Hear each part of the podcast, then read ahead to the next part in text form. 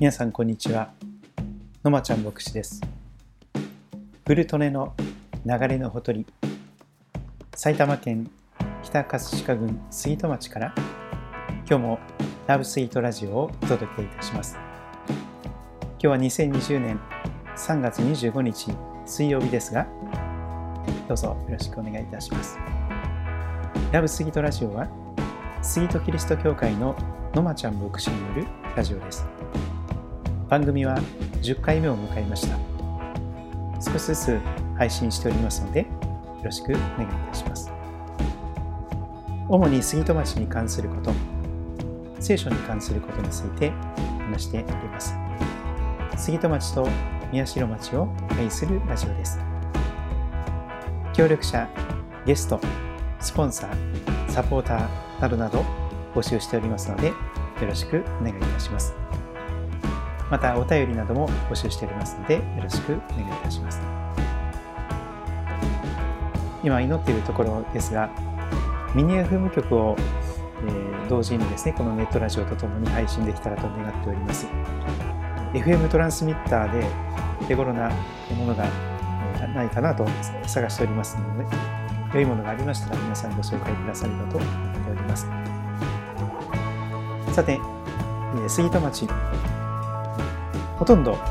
桜が満開になっております。フルトネ川沿いも、また教会の横の、えー、通りも桜がかなり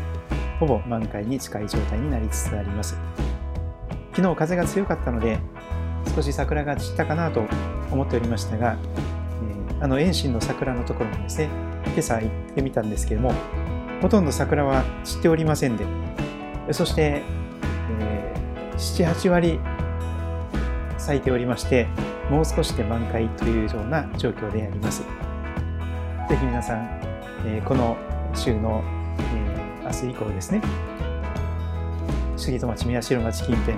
おそらく桜が満開になっておると思いますのでそれぞれ人混みを避けて桜を楽しんでいただきますと感謝であります。さて今日ですね、私的には大きな出来事がありました、うん、かなり大きなですねヘリコプターの音が、うん、昼前に響きまして時々時々ですね高度低くしたヘリコプターが飛んでいくことがありまして、またかと思ったんですけどもやけに音が大きいなと思っておりましたらなんとですねそのヘリコプターもですねドクターヘリだったわけなんです。杉戸キリスト教会の後ろ側に杉戸高校のグラウンドがあるわけなんですけどもなんとですねドクターヘリが杉戸高校のグラウンドに着陸いたしました。そしてその後ですね救急車が到着いたしまして少しの時間を置いた後患者さんを乗せたドクターヘリが飛び立っていったそんな光景がありました。その、え担架に乗せられてヘリに乗せられていった方が、えー、無事に命が助かりますようにと祈り心を、え祈りをしながらですね見守って見送っていたわけなんですけども、えそんな一日の中での大きな出来事がありました。聞くところによりますと10年ぐらい前にも、え交通事故に遭った方の緊急搬送がなされてその時は杉戸中学校のグラウンドにドクターヘリが、え来たということなんですけども、え普通の救急車ではなくてヘリコプターが来るそれ本当に一瞬を、え争う、命の危険の中に置かれた方の、ことでありましたと思いますのでぜひ、えご家族の方々、え含めてですね神様の守りと回復がありますようにと心からお祈りしております。さて、皆さんは、えー、テレビなどよくご覧になるでしょうか？実は私はですね、学生の頃からテレビを持たないという ことにしておりまして、えー、テレビは一切見ておりません。まあ、その代わりといってはなんですが、えー、特にインターネットを使ってですね、うん、ニュースですとか、え、そのようなものを見ております。そんな中で、つい最近ですね、ここ数日、本当にメディアが、世界中のメディアが新型コロナウイルスのことで一色になっている、そんなことを覚えております。毎日のようにどこどこで患者さんが起こされたとかですね、どこどこで何人の方がどうなったとかっていうことが放映され、放送放送されております。メディアにおける煽りといいましょうか。それを見続けるとですね、どんなに平常心の人もですね、不安になったりとか、恐れを抱いたり、心配になったりする、そんなバッドニュースのようなものがかなり流れている、そんな状況を覚えます。コロナうつなどというものも言われておりますし、また様々な形で衛生に気をつけなきゃいけない、そんな中でピリピリとした張り詰めた緊張、そしてそのストレス、それが元の疲れ、また若者の中にはもうコロナは飽きたとかっていう話もありましてですね、非常に混沌とした状態が続いております。皆様はいかがお過ごしでしょうか。それですからですね、この前の日曜日の礼拝のメッセージの中でもご紹介したのですが、まずですね、今日は新型コロナウイルス感染症に対する教会の冷静な対応についてという文章、これは私たちの教会が所属している日本同盟キリスト教団という教団の理事会からの文章なんですけれども、これを2月末に来たものですが、改めてご紹介したいと思っております。新型コロナウイルス感染症に対する教会の冷静な対応について。主の皆をあがめます。新型コロナウイルスによる肺炎の報道で社会は騒然としています。それがますます、えー、状態が悪化しているように思います。諸教会におかれてもすでに祈りと配慮をしておられることと存じます。一方、致死率、死に至る確率ですよね。致死率について言えば、SARS は9%、MERS は30%でしたが、新型コロナウイルス肺炎による中国湖北省以外の致死率は0.2%と報じられています。日本では毎年インフルエンザで3000人超の死者が出ていることも合わせて考えますと、冷静的確に対処したく存じます。ここに信仰的な意味で覚えたい視点、教会として配慮したい点を考慮したい点を簡潔にお知らせします。なお、より具体的で詳しい感染防止方法などは、各協会にて調査、検討した上で対応をお願いいたしますということであります。そうなんですよね。日本では毎年インフルエンザ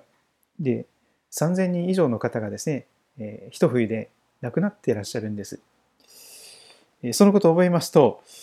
えー、冷静に、冷静にということを、えー、考えざるを得ない状況があります。えー、皆さん、どのような情報を手にしていらっしゃるでしょうか。例えば Yahoo のホームページを見ますと、一番トップのところにですね、新型コロナウイルス感染症最新情報まとめというところがありますよね。そこをクリックして、最新情報、発生の状況というところを見ますと、国内国外の感染者数、死亡者数が出ております。今私はスマホで見ておりますが、今現在ですね、発信されている情報、これは、え、国内ですけれども、感染者数は1193名、1193名です。昨日に比べて65人の方が増えております。そして死亡なさった方は43名、昨日に比べてプラス1名となっています。そして回復なさった方は301名、え前日に比べると16名のプラスになっております。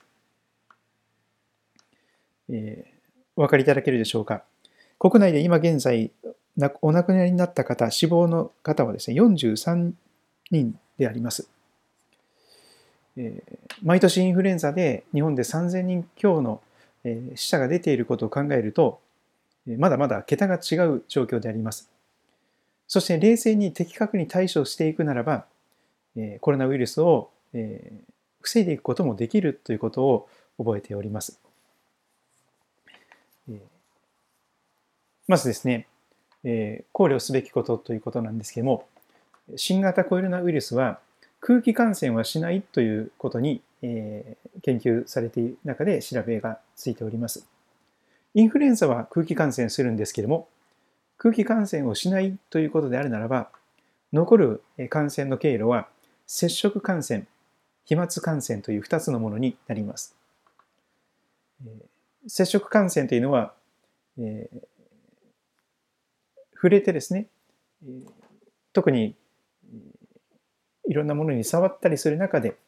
えー、接触する中で握手をしたりとか、ハグをしたりとか、キスをしたりとか、そのような接触感染によって、えー、ウイルスが、えー、広がっていくということです。もう一つは飛沫感染と言われます。これが一番厄介なことかもしれませんが、飛沫感染、それはですね、くしゃみや咳をしたときに飛び散っていく唾とか、そのようなものがですね、鼻水みたいなものがどこかについて、それがまた接触されて感染を広げていくということになります。ライブハウスなどで、え、何人かの方がですね、感染なさったというのは飛沫感染であったと思いますが、密室のようなところで、たくさんの人が、歌を歌ったりとか、汗が飛び散っていく、そんな状態であるならば、飛沫感染ということになっていくかと思います。そこで、えー、無症状、無自覚無症状の人、あるいは軽症の人がすでに感染をされしていて、その人たちが感染を広げてしまうという例が、厄介な例があるということが問題になっております。手洗いやマスクの利用、ドアノブや手すりの消毒や換気、また咳エチケット、そのこともとても大切なことになるかと思います。私たちが咳やくしゃみをするときに、思わず手でその口元を覆ってしまうということが多いかと思います。けれどもそうしますと、手にべったりとですね、えー、咳き込んだものとか、えー、唾液などがついてしまうわけです。そこにウイルスもたくさんついてしまうわけです。その、えー、くしゃみを受け止めた手でドアのノブを触ったりとか、えー、電気のスイッチなどをいじったりする中でですね、この、えー、接触感染が広がっていくということも十分あります。ですから、咳をなさるときには、必ずハンカチとかマスクとかえあるいは、えティッシュとかですね、そういうもので、あるいはそれがないという場合、とっさの場合はですね、服の、え腕のところですね、腕をですね、口元に持っていって、その服で受け止めて、そしてその服は速やかに洗っていただく、そのような形で、この、コロナウイルスの感染を防いでいくことができると思われます。あるいはですね、熱っぽいとか、だるいとか、疲れているという場合はあまり無理をなさらずに、お休みになるということがどうとても大切なことでしょう。また、え私もなるべく電車の、え移動を控えておりますけれども、電車少し換気をしながらですね、少し窓を開けながら、えそしてほとんどの方がマスクをしておられますけれども、どうしても密室に近い状態になりますし、不特定多数の人が、えー、この満員電車のような状態になりますと、非常に危険な状態になるかと思いますので、ぜひ皆さん、えー、守られますようにとお祈りいたします。そんな中で、えー、3月4日の朝日新聞でしょうか、世界保健機構 WHO のテドロス・アダノム事務局長がですね、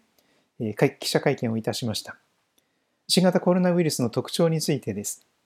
中国で得たデータを踏まえて、季節性のインフルエンザと比べて感染力は高くないとの見解を明らかにしております。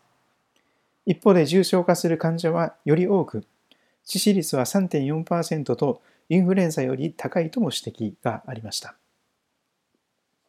ご高齢の方とか、えー、もともと様々な持病をお持ちの方、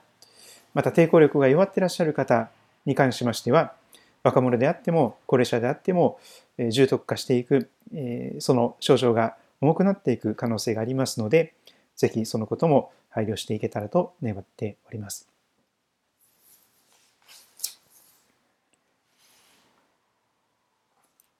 さて、今日はそのような中で、えー、聖書のお話をどこにしようかなと考えておりましたけれども、旧約聖書の詩編90編、旧約聖書の詩編90編を開いていきたいと思っております。新海訳2017という、えー、新しい翻訳で読ませていただきますが、詩編の90編、神の人モーセの祈りという題が付けられていますが、お読みいたします。詩編90編、神の人モーセの祈り。主よ、世々にわたってあなたは私たちの住まいです。山々が生まれる前から、死と世界をあなたが生み出す前から、とこしえからとこしえまで、あなたは神です。あなたは人を塵に帰らせます。人の子らよ、帰れと言われます。誠に、あなたの目には、千年も昨日のように過ぎ去り、夜回りのひとときほどです。あなたが押し流すと、人は眠りに落ちます。朝には草のように消えています。朝花を咲かせても移ろい、夕べにはしおれて枯れています。私たちはあなたの身怒りによって消え失せ、あなたの憤りに文字惑います。あなたは私たちの咎を見舞いに、私たちの姫事を二顔の光の中に置かれます。私たちのすべての火は、あなたの激しい怒りの中に消え去り、私たちは自分の弱いを一息のように終わらせます。私たちの弱いは70年、健やかであっても80年、そのほとんどは、ロークと災いです。瞬く間に時は過ぎ、私たちは飛び去ります。誰が身怒りの力を、あなたの激しい怒りの力を知っているでしょう。ふさわしい恐れを持つほどに。どうか教えてください。自分の日を数えること。そうして私たちに知恵の心を得させてください。帰ってきてください。主よ、いつまでなのですか？あなたのしもべたちを憐れんでください。朝ごとにあなたの恵みで私たちを満ち足らせてください。私たちのすべての日に喜び歌い、楽しむことができるように、どうか喜ばせてください。私たちが苦しめられた日々と、災いにあった年月に応じて、見業をあなたのしもべらに、ご意向を彼らの子らの上に表してください。私たちの神、主の慈愛が私たちの上にありますように。私たちのために私たちの手の技を確かなものにしてください。どうか私たちの手の技を確かなものにしてください。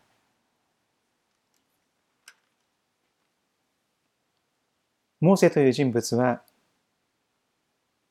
イスラエル人でありましたが、訳あって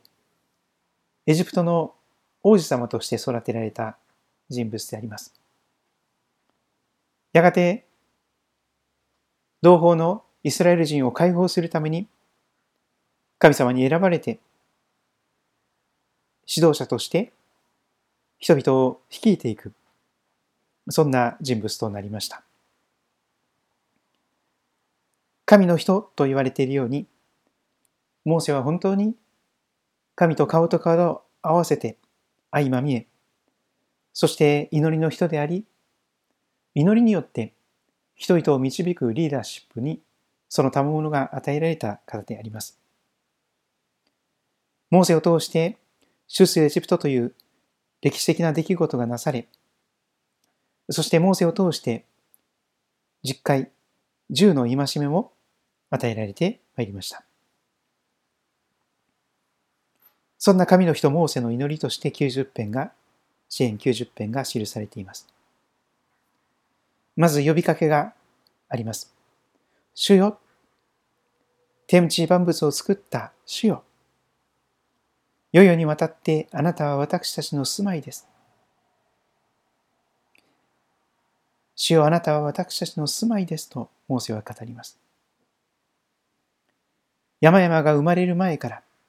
地と世界をあなたが生み出す前から、とこしえからとこしえまであなたは神ですとモーセは告白いたします。続けてモーセは人の儚さを語り始めます。あなたは人を塵に帰らせます。人の子らよ帰れと言われます。神様が人間を塵に帰らせる。人間は土地の塵から作られたわけなんですけれども、そこに神様の命の息が吹き込まれて生き物となりました。しかし、主は与え、主は取られる。命を与えられた方は、やがてこの地上の人生において、私たち一人一人の人生から命を取っていかれます。そして人を塵に帰らせるのです。誠にあなたの目には、千年も昨日のように過ぎ去り、夜回りのひとときほどです。あなたが押し流すと人は眠りに落ちます。朝には草のように生えて消えています。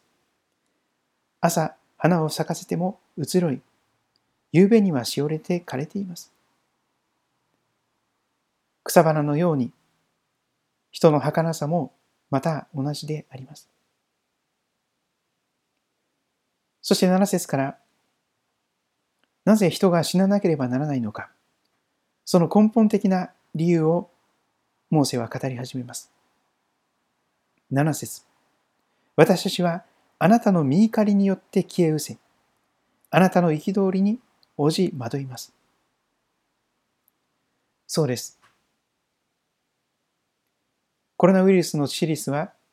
0.2%から数パーセントでしょう。高齢者や持病を持っている方に限ってはもう少し高いかもしれません。しかし皆さん、聖書が語る罪の致死率をご存知でしょうか？罪から来る報酬は死ですと聖書にははっきり書かれています。神を神としない。神を神としないその罪。それは神に対する怒りを、神に対して怒りを引き起こします。神が憤っていらっしゃる。神の見怒りの中で私たちは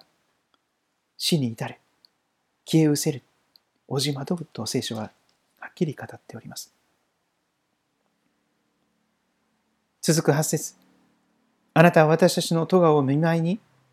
私たちの姫ごとを二顔の光の中に置かれます。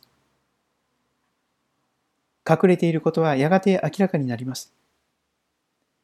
闇の中に葬り去られようとしている姫ごとも、やがて三顔の光の中に置かれる。そしてその時、毎日毎日罪を犯し続けている。毎日毎日神を神とせず、まるで自分が神であるかのように、どこまでも自己中心に立ち振る舞う。そんな私たちのすべての日は、あなたの激しい怒りの中に消え去る。私たちは自分の弱いを一息のように終わらせますと聖書は語ります。続く十節私たちの弱いについて、年齢について聖書は語ります。私たちの弱いは70年、健やかであっても80年。そのほとんどは、老苦と災いです。瞬く間に時は過ぎ、私たちは飛び去ります。誰が身怒りの力を、あなたの激しい怒りの力を知っているでしょう。ふさわしい恐れを持つほどに、そのように続きます。今は人生100年とも言われますが、大体の場合、70年、80年がまだまだ平均でありましょう。70年生きたとすれば、2万5550日ということになります。80年は日に数えると2万9200日しかありません。80年生きたとしても2万9200日しかないのです。そのほとんどは労苦と災い。瞬く間に時は過ぎゆき、私たちは飛び去るように過ぎ去ってしまう、消え去ってしまう、忘れ去られてしまうような儚いものであります。誰が見怒りの力をあなたの激しい怒りの力を知っているでしょう。ふさわしい恐れを持つほどに、そのようにモーセは問うております。そんな中でモーセは12節にこのようなことを語ります。祈ります。どうか教えてください。自分の日を数えること。そうして私たちに知恵の心を得させてくださいと、モーセは祈ります。自分の日を数えることを教えてくださいと、モーセは神に祈っています。さらにモーセは、いつまで続くかわからない、そのような先が見えないこの辛い人生の中で、一難去らないうちにまた一難と畳みかけるように、様々な苦しみや災いが降りかかってくるこの人生において、このような言葉を祈りの言葉として紡ぎます。帰ってきてください、主よ。いつまでなのですか？あなたのしもべたちを憐れんでください。朝ごとにあなたの恵みで私たちを満ち足らせてください。私たちのすべての日に喜び、歌い、楽しむことができるように、どうか喜ばせてください。私たちが苦しめられた日々と災いにあった年月に応じて、いつまでですか？憐れんでください。どうか喜ばせてください。モーセはそのように、そのほとんどが労苦と災いである70年、80年の人生という旅において、少しでも喜び歌い楽しむことができるように、神様は私を喜ばせてくださいよと祈っています。そして、神様あなたの偉大な見業を、ご意向を、あなたのしもべらに、彼らの子らの上に表してくださいと、切に願っております。そしてモーセは、最後の17節で、このように祈ります。私たちの神、主の慈愛が私たちの上にありますように。神様の慈愛に満ちたそのお取り扱いが私たち一人一人の上にありますようにと願います。そして最後にモーセは2回繰り返してこのようなことを願い求めます。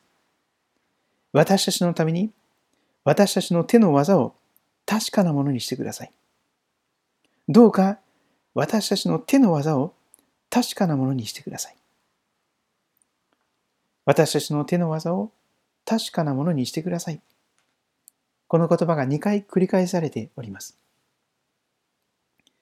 繰り返される、リフレインされる。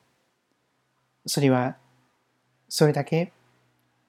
そのことを切に強く願っているということでしょう。最後の17節の私たちの手の技を確かなものにしてくださいという願いは、12節にありました。どうか教えてください。自分の日を数えることを、そうして私たちに知恵の心を得させてください。その願いと重なっているように思います。80年であっても29,200日しかないこの地上の人生、その私の人生において、自分の日を数えることを教えてくださいという祈りは、その一日一日を、その私たちの手の技を確かなものにしてくださいという願いに重なっていると思います。一度しかない人生。瞬く間に過ぎ去ってしまう一日一日。そのような中で、私たちの一日一日の手の技が確かなものになりますように、過ぎ去ってしまわない、消え去ってしまわない、忘れ去られてしまわないことのために、いつまでも残るもののために、一日一日を生きていけますように、用いていけますようにという切なる祈りではないでしょうか。この度のコロナウイルス、マスメディアが煽っていると思いますけれども、何人の人がどこどこで亡くなりました。何人の人が亡くなりました。何人の人が感染しました。それは私たちに死という現実を身近に突きつけてくる、そのようなニュースだと思います。私たち、長い人生の中で何度か死というものを本当に身近なものとして、自分の問題として捉えずに折れない、その時がやってくるかと思います。私が大学生の時でしたけれども、大学のゼミで岐阜県の上宝村というところにですね、ゼミ旅行、夏休みゼミ旅行というのがありまして、出かけることになりました。ところが、宿泊先が行き着いてみるとですね、その町の偉い人がお亡くなりになったということで、急遽宿泊先が葬儀場になっているということで、申し訳ありません。え、この場所は町の偉い方が亡くなりまして、葬儀の会場になりました。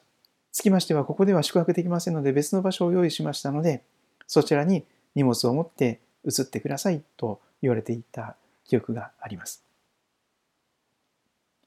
私、その時、直感的に気づいてしまったんです。何気ない日常の中で、何気何気ない当たり前のような日常生活の中で、ある日突然、自分のお葬式が来るんだなという事実です。そんなことを思ってもみない、考えてみたこともない、想像したこともない。でも、死という現実は、ある日突然、思いがけない時に、私たちに降りかかってくるということではないでしょうか。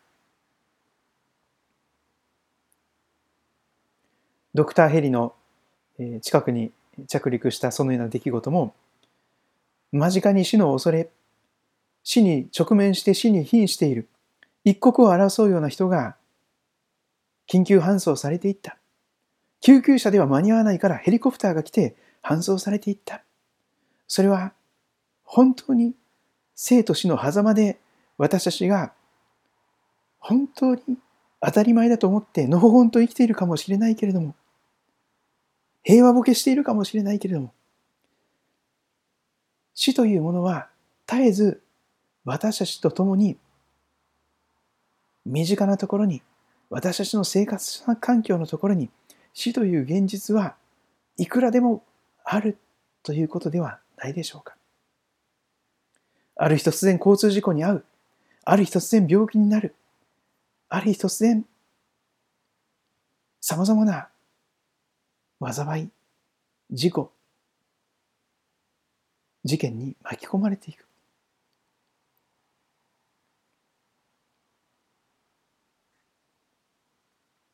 今日がもしかしたら自分の人生最後の日かもしれない。そんなふうに考えて生きることはとても大事なことだよ。そんなことを少し前に聞いたことがあります。多くの偉業を成し遂げた人たちが朝一番に起きて鏡の前に立ってそして自分にこう問いかけていると言われます。誰々よもし今日が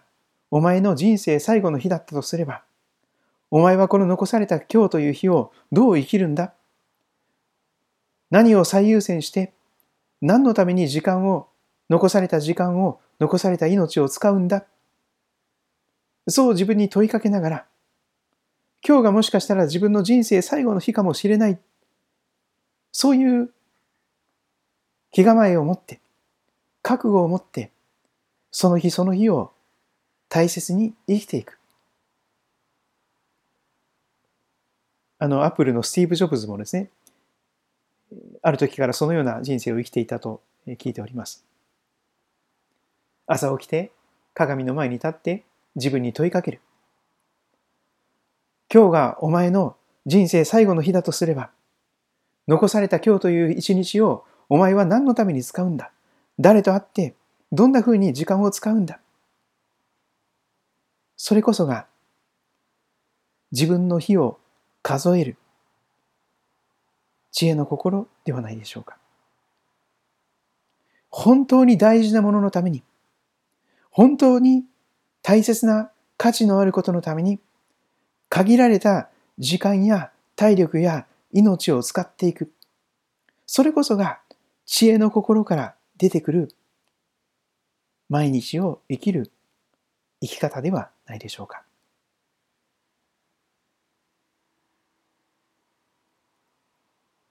今日が人生最後の日であったとしても、後悔しない、悔いのないように、その日その日を精一杯生きる。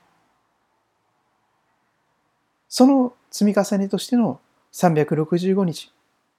あるいは何十年という歳月、それが毎日の生活習慣そのものがあなたの人生になっていく。そのことをぜひ覚えたいのです。マスメディアに情報の洪水に踊らされることなく、冷静に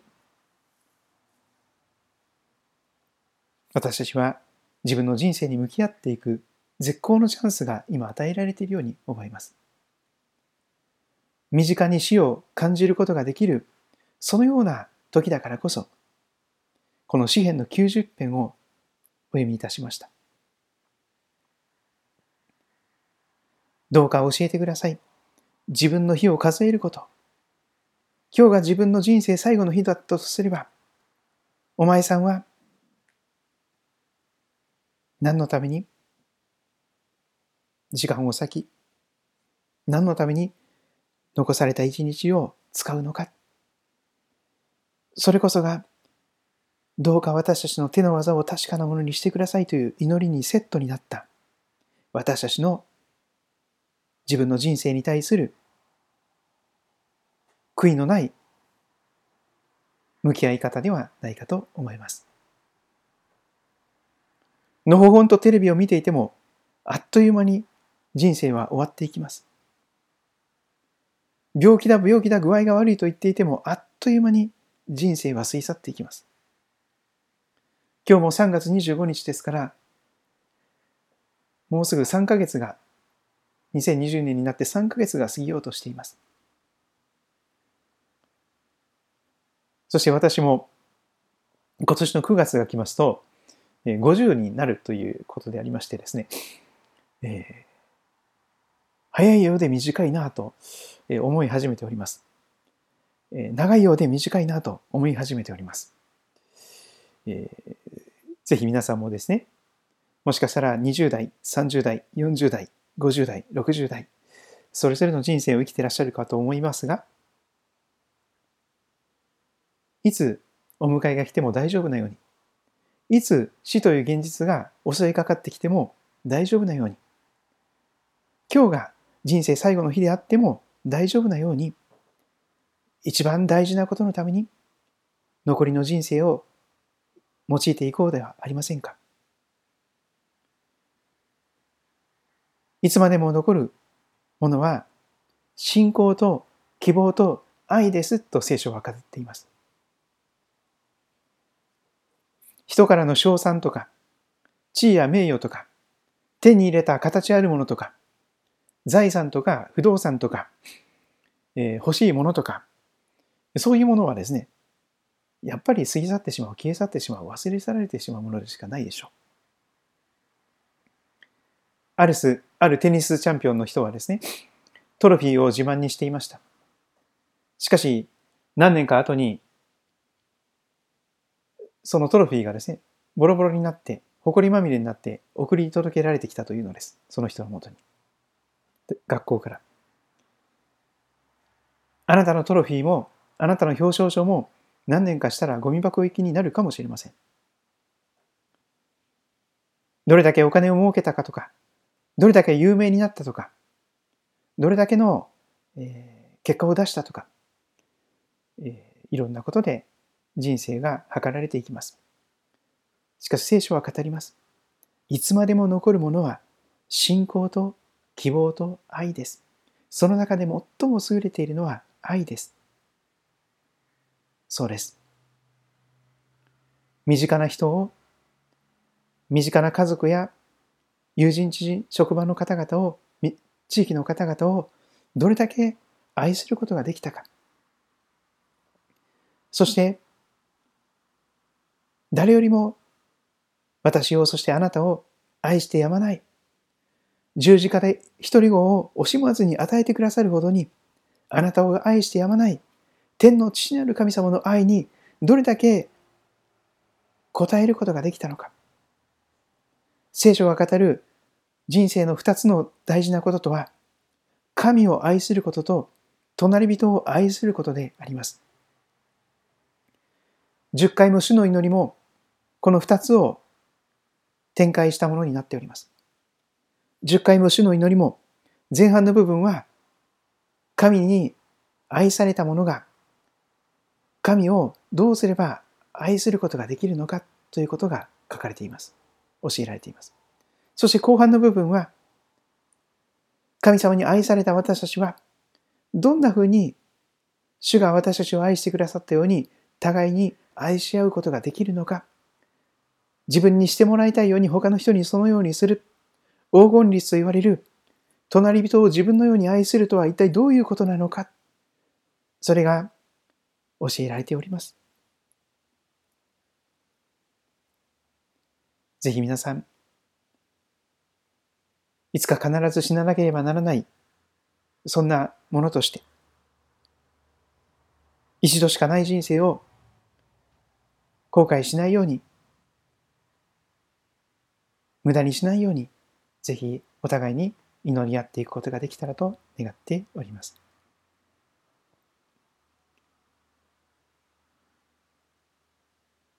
お祈りいたしましょう。主イエスキリストの父なる神様。世界はこの春、コロナウイルスの猛威の中で右往左往しております。ヨーロッパもアメリカも南も北もアメリカもまたアジア諸国におきましても日本におきましてもコロナのニュース一色になっております。そして戦々恐々と疑心暗鬼になり、あるいは殺伐とした中で差別や偏見もなされていますし、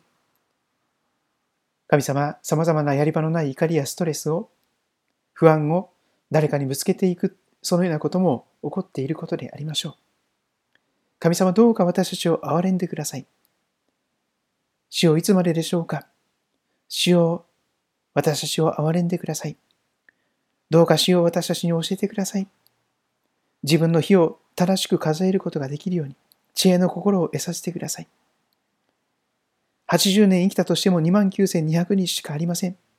その一日一日を、今日が自分の人生最後の日であるかのごとく、そのように一日一日をいつまでも残ることのために、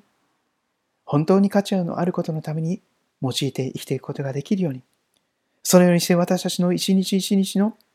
日ごとの手の技を確かなものにしてくださいますように。私たちが毎日毎日過ぎ去ってしまわないもの、消え去ってしまわないもの、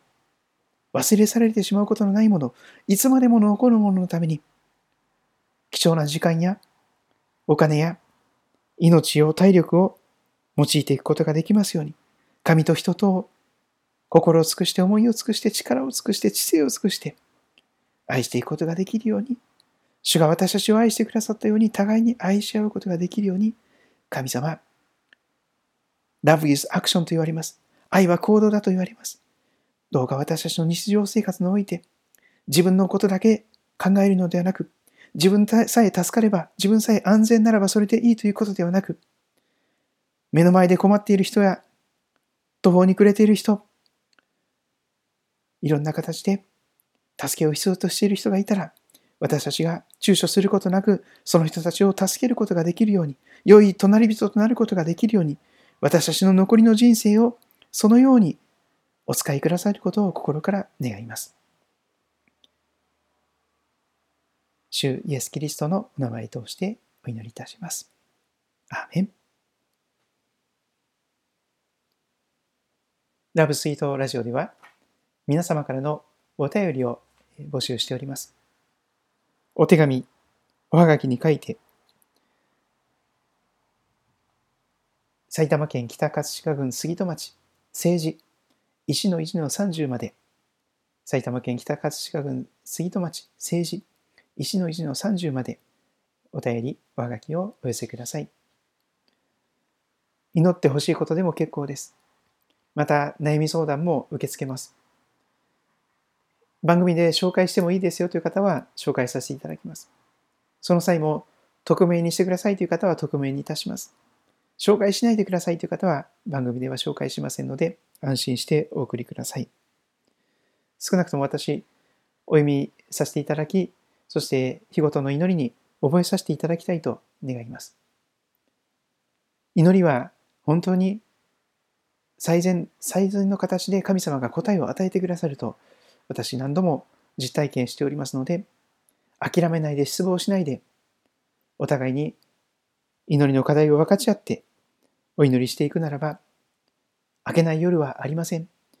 必ず神様が一番良い時に、一番良い形で祈りの答えを与えてくださいますから。万事を働かして益としてくださる、すべてのマイナスをプラスに転じてくださることができる神様ですから。一緒に、このような時にこそ、心を合わせて祈っていけたらと願っております。ぜひ、祈りのリクエストもどしどしよろしくお願いいたします。また、日ごとに主の祈りを祈っていけたらと願っております。主の祈りこそ、イエス様が祈るときにはこう祈りなさいと教えてくださった祈りの中の祈りです。世界を包む祈りとも言われていますし、同時に私一人一人のそれぞれの人生において必要の一切が全部パッケージングされてコンパクトにまとめられた祈りですから、主の祈りをぜひ日ごとに、朝ごとに夕ごとに祈っていきたいと願っております。どこにいてもどんな時でも私たちは祈って助け合うことができます。支え合うことができます。イエス様によって私たちは一つとされているのですから。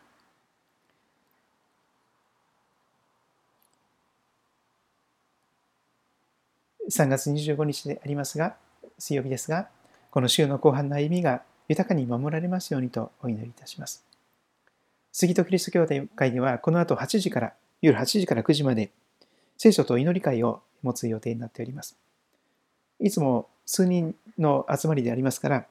十分な距離を空けて、また換気をしながら祈り会を持っております。えー、こんな時ですね、ぜひ祈りと祈りとして一緒に祈りに加わりたい。こんな時、えー、少し少人数でも集まって、えー、聖書の言葉を一緒に学び、そして祈りに心を合わせたいという方がいらっしゃいましたら、ぜひ、杉戸キリスト教会の聖書と祈り会もご参加くださればと思っております。皆様の上に神様の守りと祝福が豊かにありますようにとお祈りいたします。今日もお聴きくださってありがとうございました。またお会いしましょう。それでは皆さんごきげんよう。